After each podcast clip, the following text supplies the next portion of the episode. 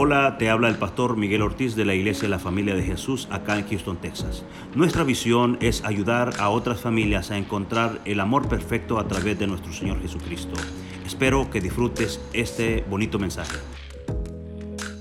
El título de esta mañana se llama La piedra ungida y vamos a hablar de la unción en esta mañana. Quería empezar eh, haciéndoles una pregunta. Cuál es el nombre de Jesús? ¿Cómo se llama Jesús? ¿Jesús qué? Jesús de Nazaret, ¿alguien más? ¿Quién da más?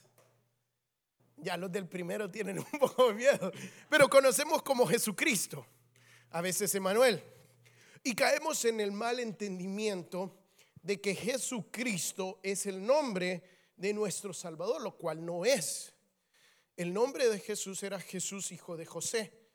Y hijo de, y todo. en, la antigüedad no se decía Roberto Quijano eh, Peraza. Era eh, Roberto, hijo de Roberto, hijo de Arturo, hijo, no sé de quién, quién es el papá de mi abuelito Arturo, pero eso, ese era el nombre, así se conocía la persona. ¿sí? Entonces, eh, Cristo no es parte del nombre de Jesús. Cristo es un título del nombre de Jesús. Es, eh, eh, eh, es, el título como quien dice Miguel el pastor. Igual, es el mismo nivel de título. Y caemos en el mal entendimiento que pensamos que el apellido de, de Jesús era Cristo y no lo es. Cristo era un título que lo describía él. ¿Y qué significa Cristo? Eso sí, no, la mayoría lo debería saber. Ungido que la palabra Cristo viene del, griego Christos, que, básicamente significa ungido. Y muchos predicadores, yo mismo probablemente, cometemos la falacia, el error de, que cuando hablamos de que somos cristianos, y es un error más que nada de tradición, porque a, a, los seguidores de Cristo, cuando Él muere, les empiezan a llamar los del camino. En Hechos describe que les decían los del camino. Pero eh, después en Antioquía por primera vez les dicen cristianos. Entonces la tradición dice que era como en son de burla. Entonces muchos predicadores hoy en día dicen, no, bueno, es que les decían cristianos porque eran Cristo en chiquito. Y es un error, porque eso no es lo que significa cristianos. Cristianos es el plural de Cristo. Es es el plural de la palabra de Cristos, es cristianos en griego, que significan los ungidos. Cuando decimos que somos cristianos, no decimos que somos cristianos, no decimos que somos eh, pequeños cristitos o que somos seguidores de Cristo, estamos diciendo que somos ungidos, que la misma unción que habitaba en Cristo habita en nosotros, el mismo espíritu que tenía Cristo, hoy por gracia está en nosotros. Para ser como Él y para hacer aún cosas mayores, como dice la, la, eh, la palabra. Pero entonces el problema que tenemos es que no estamos viviendo en esa unción del Cristo. No estamos dando honor al Cristo, a la unción que deberíamos de tener. Y por eso en esta mañana vamos a estudiar lo que es la unción y qué significa normalmente eso de la unción. Normalmente la unción era un simbolismo de una misión o de un llamado que cuando usted piensa, eh, hoy en día, cuando nosotros ungimos y lo hacemos, eh, porque la palabra dice que, que, cuando hayan enfermos entre nosotros, impongamos manos, eso no es algo que nosotros estamos inventando, sino que nos basamos en la palabra, imponemos manos con unción, ¿sí? con aceite de unción. Eh, pero en el Antiguo Testamento, muchas veces se usaba la unción para ungir a personas para un llamado o para algo en específico. ¿Y quiénes las personas que más pensamos que eran ungidas normalmente? Está bien, puede participar, no es retórica. ¿A quién pensaba? No, los del primer curso no, ya, tiene todas las respuestas. Los reyes. Los reyes eran eh, las personas que los ungían y los ungían para, para, decir, ok, esta es una persona llamada por Dios. El primer rey ungido fue, fue Saúl. Y después de Saúl, porque cuando, Cuando eh, los israelitas le piden a un rey, eh, Samuel más o menos se ofende y Dios también, pero básicamente lo que están haciendo es pidiendo a alguien que los guíe. Y Dios le dice a Saúl, eh, le dice a Samuel, no te ofendas que no te han rechazado a ti, sino que me han rechazado a mí. Porque quieren un Dios para ser como los otros pueblos. Pero si yo soy su rey, yo soy quien los guía. La unción de rey significaba que esa persona venía a representar a Dios al pueblo. Era la conexión de Dios con el pueblo. Y, eh, es algo interesante que se lo pongo como tarea que usted lo estudie, porque vemos la unción de Samuel contrapuesta con la unción, el, perdón, la unción de Saúl contrapuesta con la unción de David. Porque Saúl, los dos son ungidos de la misma manera, pero Saúl se vuelve básicamente un anticristo y David se vuelve un Cristo. ¿Y qué significa eso? Saúl se vuelve un anti-ungido y David se vuelve el ungido porque Dios lo rechaza. Y la diferencia de estos dos hombres, y ustedes lo deberían de estudiar, está, hay un libro que se llama Perfil de tres monarcas, que lo explica muy bien. La diferencia son probados de la misma manera estos dos hombres. Y la gran diferencia es que Samuel, Saúl no se arrepiente. En cambio, David, con las mismas pruebas, que tal vez falla de la misma manera, se arrepiente. Y esa es la, la razón por la que le decimos que es un anticristo. Los ungidos sabemos arrepentirnos, sabemos reconocer el error y seguir adelante seguir a Dios. Otro tipo de personas que eran ungidos eran los sacerdotes. ¿Sí? Los sacerdotes normalmente eran ungidos, Aarón, sus, hijos fueron ungidos para una misión específica. A cambio de, de, los reyes o en contra de los reyes, el rey representaba a Dios al pueblo y el sacerdote, el sumo sacerdote representaba al pueblo a Dios. Son las dos unciones eran para una conexión con Dios. La misión del sacerdote era traer, ser el vicario del pueblo y representar al pueblo delante de Dios para expiación de sus pecados. Esa era la misión. Y hay un tercer tipo de, unción de la cual se habla la Biblia, que es un poco raro ver, y son los profetas. ¿Sabía usted que ningún profeta en la Biblia fue ungido? Pensaríamos que, sería diferente. El único profeta que tal vez fue ungido fue Eliseo. Dios le dice a Elías en, Reyes, unge a, Eliseo. Pero en el momento que Dios le dice a Elías, Eliseo no estaba con Elías. Entonces después de eso, la Biblia nunca vuelve a hablar de esto.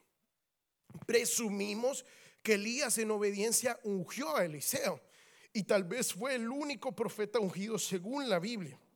Pero asumiendo que Eliseo fue ungido, el profeta vendía a ser un intermediario. ¿Sí? El rey representaba a Dios al pueblo, el sacerdote al pueblo a Dios y el profeta hacía los dos. El profeta daba la palabra de Dios al pueblo, pero también intercedía, como el caso de Jeremías y el caso de Isaías, que intercedían por el pueblo. Pero vemos aquí que básicamente la unción significaba un llamado de conexión, un llamado de representación de Dios al pueblo, del, cielo a la tierra. Sí, y la última pregunta, ya les hice varios exámenes a ver quién aplaza este, los del primero no la pueden usar. ¿Cuándo es la primera vez que se ocupa el aceite para ungir? En toda la Biblia. Que gane ¿Qué le damos? Le regalo a mi hermana. Está, la primera vez que se ocupa el aceite para ungir, ni la quieren, la verdad. No son bromas. Eh, eh, son bromas. Eh, buena hermana a veces. Cocina a veces. Pero a mí casi no. la primera vez que se ocupa el aceite para ungir es una piedra. La primera vez que se unge a alguien o algo fue una piedra. Vamos a Génesis 28, capítulo, capítulo 28, versículos de 10 al 22. Y esto es algo que siempre me ha llamado la atención mucho a mí. Nunca he entendido este pasaje hasta hoy y todavía aún hoy estoy como que no tiene sentido lo que sucede acá, pero bueno. Eh, vamos a leer Génesis 28, eh, capítulo 28, versículos del 10 al 22. Dice ahí. Jacob partió de eh, Berseba y encaminó hacia Harán, en el mismo, lugar de donde sale Abraham. Cuando llegó a cierto lugar se detuvo para pasar la noche, porque ya estaba anocheciendo. Tomó una piedra y la usó como almohada y se acostó para dormir en ese lugar. Allí soñó que había una eh, escalinata apoyada en tierra y cuyo extremo superior llegaba hasta el cielo. Por ella subían y bajaban ángeles de Dios. En el sueño el Señor estaba de pie junto a él y le decía, yo soy el Señor, el Dios de tu abuelo Abraham y de tu padre Isaac. A ti y a tu descendencia le daré la tierra sobre la que te estás acostado y tu descendencia será tan numerosa como el polvo de la tierra. Te extenderá del norte al sur y del oriente al occidente, y todas las familias de la tierra serán bendecidas por medio de ti y de tu descendencia. Yo estoy contigo, te protegeré por donde quiera que vayas y te traeré de vuelta a esta tierra. No te abandonaré hasta cumplir todo lo que te he prometido. Al despertar Jacob de su sueño pensó, en realidad el Señor está en este lugar y yo no me había dado cuenta. Y con mucho temor añadió, qué asombroso es este lugar. Es nada menos que la casa de Dios. Es puerta del cielo. A la mañana siguiente Jacob se levantó temprano, tomó la piedra que había usado como almohada, la erigió con una estela y derramó que aceite sobre ella. En aquel lugar había una ciudad que se llamaba Luz, pero Jacob le cambió el nombre y le puso Betel.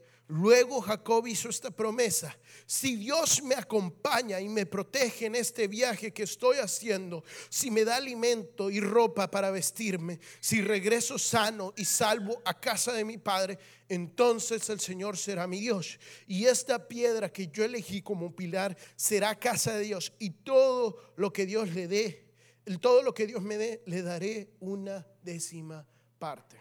Wow, hay tanto aquí por digerir y tantas cosas por aprender. Pero mire, lo ponemos un poco en contexto. Jacob acababa de salir huyendo de su hermano Esaú que lo quería matar. Jacob había engañado a su hermano, a su hermano y a su padre engaña a su hermano y le dice, mira, véndeme tu primogenitura por un plato de lentejas. Y el hermano desesperado se la vende y, ahí tiene la primogenitura y todas las bendiciones de la primogenitura. Y después de eso va donde su padre y engaña también a su padre y le dice, eh, bendíceme. Se vistió, puso pelo de cabra, todo para ser peludo como su hermano y lo bendicen. Y Jacob después de eso sale huyendo porque Saúl dice, voy a matar a mi hermano porque me engañó y ahora también me ha robado las bendiciones de mi padre. Y Jacob sale huyendo, imagínese, después de haber pasado un momento por donde Dios le había dado promesas, le había dicho, te voy a bendecir, te voy a multiplicar, te voy a hacer todo esto, tú eres ahora el primogénito, tu hermano te va a servir. Él tiene que salir, salir huyendo al medio del desierto, lo más lejos, sale de la casa de su padre, de la tierra prometida que Dios les había dado, que Dios le había dicho, aquí va, va a salir tu descendencia y sale huyendo al desierto que parecía estar corriendo lejos de lo que Dios había prometido. Cansado a saber qué tanto había pasado en medio de ese desierto, llega eh, a un lugar, no describe la, Biblia, donde es Harán, el lugar que dice la Biblia, es, es, un lugar fronterizo de, la zona de Canaán. Entonces llega, se supone que en un lugar intermedio de eso, y se tira básicamente. Pero lo más ilógico y lo que nunca he entendido de este pasaje es que viene Jacob y agarra una piedra bien terpepídic y la usa de almohada. No sé yo, no sé usted, pero si yo ando corriendo y así cansado, digo, bueno, me voy a tirar a acostar aquí una siesta, no sé, yo agarro una, la, chaqueta, el saco, lo enrollo todo y, y me lo pongo de almohada. Es lo más lógico, algo suave.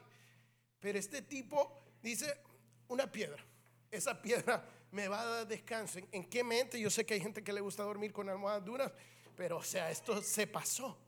Entonces dice que, que la Biblia, que este hombre se duerme y empieza a soñar. ¿Sabe usted que siempre que usted duerme, usted tiene sueños? Todos, siempre usted sueña. Una cosa es que no se acuerde del sueño. Dicen los científicos que dependiendo en qué momento usted se levanta y qué tanto durmió, es que usted se va a acordar del sueño. Ok, eso cuando usted dice, ay, soñé tal cosa o tuve tal pesadilla, es porque se despertó en el momento indicado.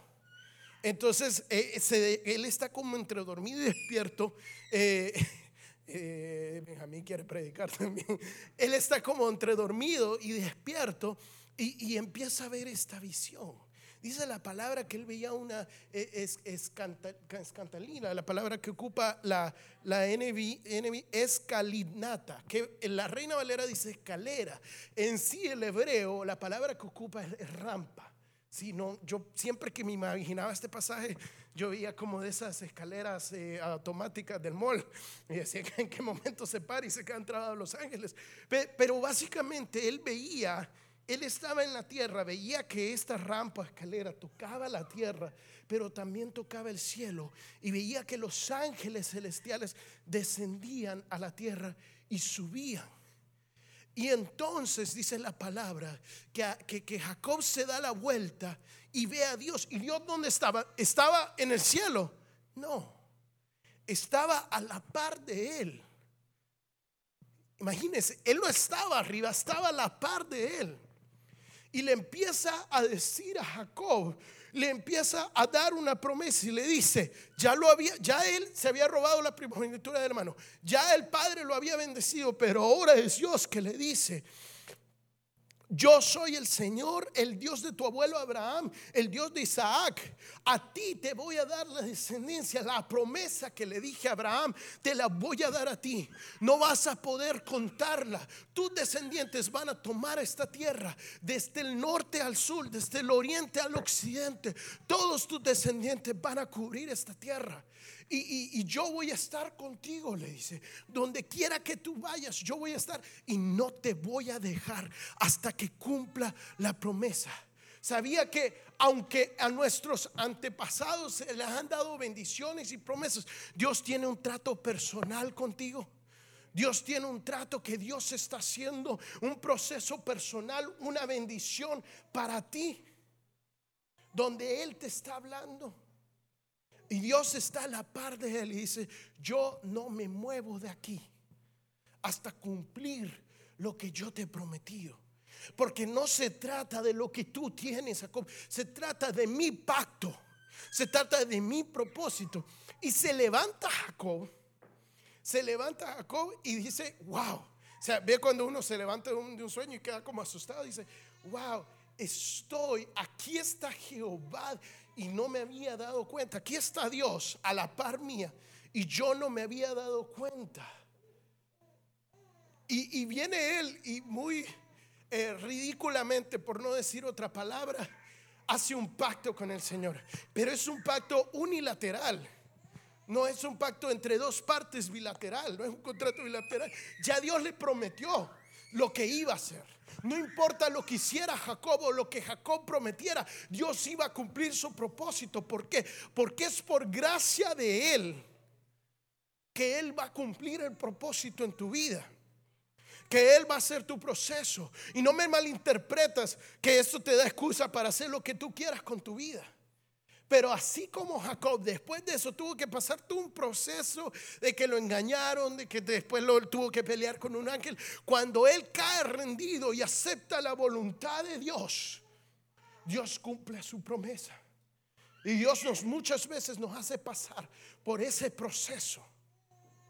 Pero donde yo me quiero detener es en la parte donde Jacob dice, se despierta y dice, wow, esta verdaderamente es puerta del cielo, casa de Dios. Y después hace algo que no tiene explicación humana.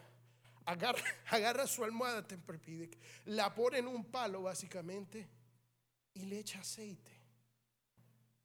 Y le echa aceite. ¿Por qué? No, no explica, no dice la palabra. Y entonces Dios me hablaba de eso. Porque me quedó como, ¿qué, qué, qué es esto?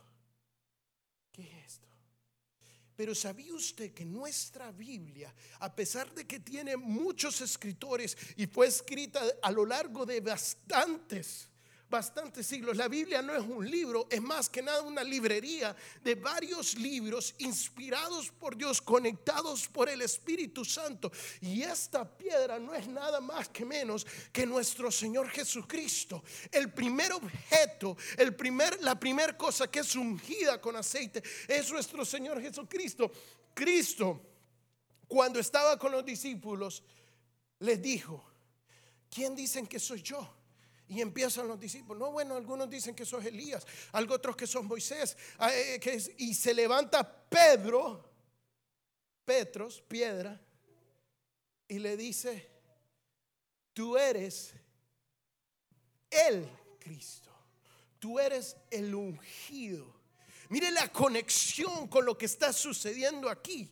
Pedro reconoce la piedra, reconoce la unción de Cristo, la unción de Jesús, la salvación de Él, el escogido. ¿Para qué? Para hacer una conexión. El rey de reyes ser el representante de Dios para el pueblo, el sumo sacerdote, ser el representante del pueblo para Dios, el profeta de profetas, dándonos él mismo haciéndose la palabra de Dios. Ese es Cristo. Cristo era esa piedra en la cual Jacob había reposado su cabeza. Por eso cuando Él se levanta, Él reconoce el lugar donde está, que es una puerta del cielo, que esa piedra, esa piedra que fue desechado por muchos, se ha vuelto la piedra angular de esta casa que está siendo edificada, que está siendo levantada.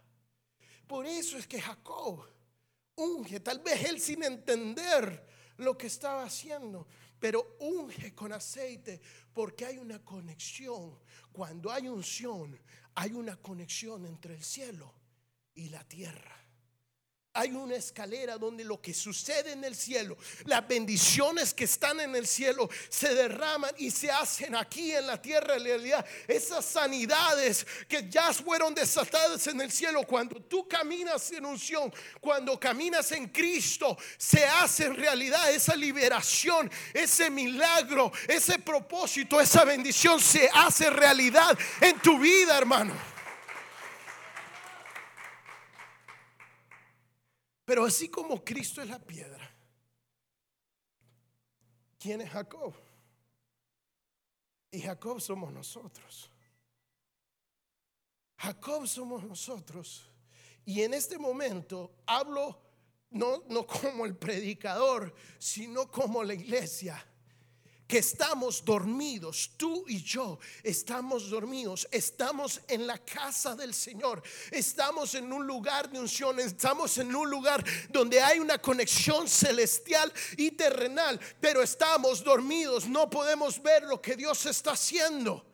¿Por qué? Porque estamos muy cansados, porque estamos pasando por un proceso, porque nuestro propio engaño y pecado nos ha, ha, cegado completamente a la unción que Dios tiene, a las bendiciones que Dios tiene. Y Dios quiere que tú te levantes y que digas, wow, aquí está el Señor a la par mía, aquí está Dios. Y Dios te está diciendo, Dios te está diciendo, yo tengo un trato personal contigo.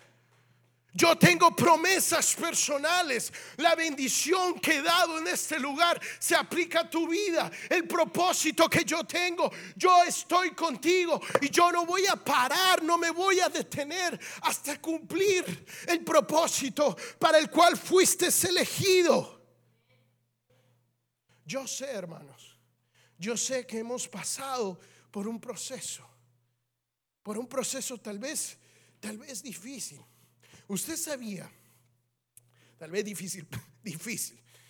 Usted sabía que el aceite de oliva viene, un poco lógico, pero viene del, árbol de olivo, de la hoja. Si usted encuentra un árbol de olivo y agarra sus hojas y se las come o intenta usarlo, no, eso no, aparte de ser eh, monóxido de carbón, de limpiar el aire y procesar, nada, no, no, no sirve para nada más.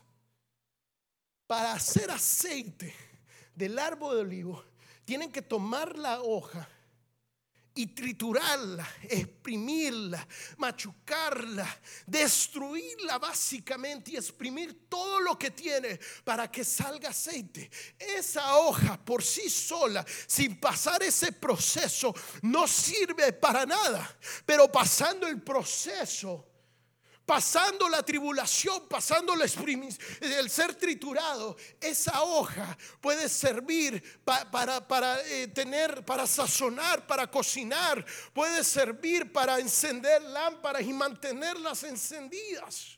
Si tú no pasas el proceso, no tienes unción no hay aceite, pero cuando te pones en las manos de Cristo, cuando dejas que Él te moldee, que Él te triture, que Él te destruya, Brian decía, tenemos que morir a nosotros mismos. Cuando tú dejas eso, tu lámpara puede estar encendida. Hay fuego, hay fuego dentro de ti.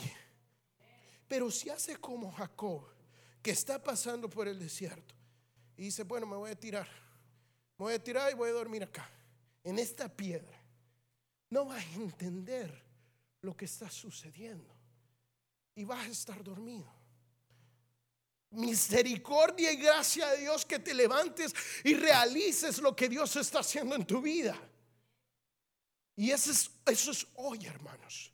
Eso es lo que Dios está haciendo hoy en tu vida. Te está diciendo, levántate, despierta y mira. Mira que el cielo está descendiendo aquí en la tierra y empieza a caminar de esa manera. Empieza a caminar en la unción. Empieza a ser un verdadero cristiano y a caminar ungido. Pero ¿qué pasa? Nuestro propio pecado nos está deteniendo. Nuestro propio, ¿por qué? Porque somos anticristianos. Porque somos como Saúl, que el pecado te está destruyendo y en vez de arrepentirte te mete más en el pecado.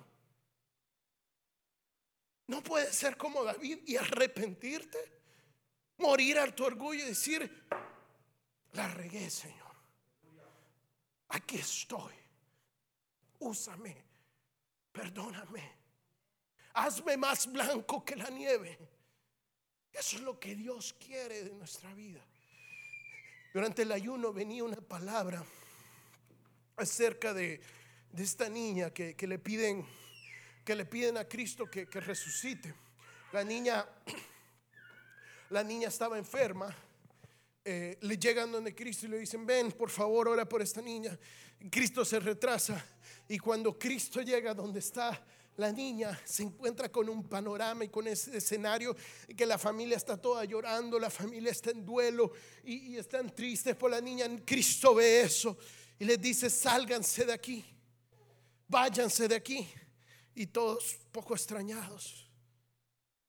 Y cuando Cristo les dice, esta niña no ha muerto, solo verme, la gente se reía. Y Cristo le dice, Talita Kumi, Talita Kumi, niña, a ti te digo, levántate. Y la niña se levantó y todos quedaron asombrados. ¿Por qué? Porque no entendían. La mayoría de personas se vieron esta iglesia, dijeron, el pastor ya se murió. Esa iglesia no sobrevivió COVID. Están muertos, míralo, están ahí, dormidos. Apenas levantan las manos, escucha la música, escucha esto, escucha la palabra. No, el que quedó, ese no, no me parece. Están muertos. Y Cristo dice, váyanse, váyanse. ¿Por qué? Porque la falta de fe detiene el mover del Espíritu Santo. ¿Sabía que cuando una persona se va de una iglesia, no es porque hay algo malo en la iglesia. Es porque hay algo malo dentro de esa persona. Lo vuelvo a repetir si no le gustó, para que le caiga más fuerte. Cuando una persona se va de una iglesia, no es porque hay algo malo en esa iglesia, es porque hay algo malo dentro de esa persona. Porque la persona dice, no, yo me voy allí porque no puedo crecer. Porque no siento el Espíritu Santo. No siento el fuego. El Espíritu Santo no está en estas cuatro paredes. El Espíritu Santo está en tu corazón. Y si tú no sientes al Espíritu Santo, es porque hay algo malo dentro de tu corazón. Es porque el pecado no te deja sentir. Es porque tienes que arrepentirte y decir cómo avivo a mi iglesia. ¿Cómo? Díganme qué hacer para hacerlo. Díganme cómo hacer para servir. La Biblia dice, Tú eres la piedra viva, todos somos piedra viva, que edificamos esta iglesia. Iglesia, cuando muchos dijeron, esta iglesia ha muerto, Cristo dijo, no está muerta, solo duerme. Pero hoy dice, levántate, talita kumi, talita kumi, iglesia, levántate, despierta, despierta el día de hoy y empieza a caminar. Yo no te puedo prometer que no vamos a pasar un desierto, que no vamos a ir a la casa de Labán y que no vamos a ser engañados otra vez. No te puedo prometer que vamos a trabajar 14 años por nada. No te puedo prometer que después nos van a intentar derrobar todo y que vamos a tener que pelear contra ángeles por nuestra bendición. No lo puedo hacer, pero lo que sí te puedo decir y prometer es que Cristo va a estar con nosotros a nuestro lado. Es que Cristo va a pelear por nosotros y es que Cristo no te va a abandonar hasta que termine el milagro en tu vida y en mi vida. No lo digo yo lo dice la palabra. Si por mí fuera yo no pudiera hablar, pero es el poder de Cristo que te está levantando y que te está encendiendo y te está diciendo, es ahora, es ahora. Le voy a pedir a los músicos que pasen. Vamos a, vamos a levantarnos. Hay fuego en esta mañana. Hay fuego. Y el enemigo no ha podido parar la unción de Cristo. Y no la va a poder parar. Porque cuando Dios se levanta, sus enemigos huyen. Sus enemigos no aguantan el poder de Dios. Aleluya. Aleluya Jesús. Pasa, Emily. No es que no pueda ministrar. Pensé que no iba a poder. Pero dice la palabra que cordón de tres dobleces no se rompe fácilmente. Sabía que si no fuera por esta mujer, yo capaz que no estuviera aquí. Si no fuera por esta mujer, yo capaz que no predicara de la manera que predico. Y me jala las orejas y me dice, tienes que predicar con más unción. Ella es mi ayuda. Ella es la que necesita. Cualquier otro, cualquier otro hombre fuera la ayuda no donia. Pero para mí lo es. Porque es lo que necesito. Nosotros somos la esposa de Cristo. Y Dios te necesita a ti. Él lo pudiese hacer solo, no es como yo, sí. Pero necesita su iglesia que se levante Necesito su iglesia que pelee, que se mueva en unción. Y diga, Señor, úsame, Señor, enciéndeme, levántame, Señor, del lugar donde estoy, levántame, déjame ver tu bendición, déjame ver el cielo aquí derramado, Jesús. Oh, Padre, te necesito, te necesito, derrama tu aceite, derrama tu unción, Señor. Aleluya, Padre, aleluya, Jesús. Deseo que disfrutes este bonito mensaje.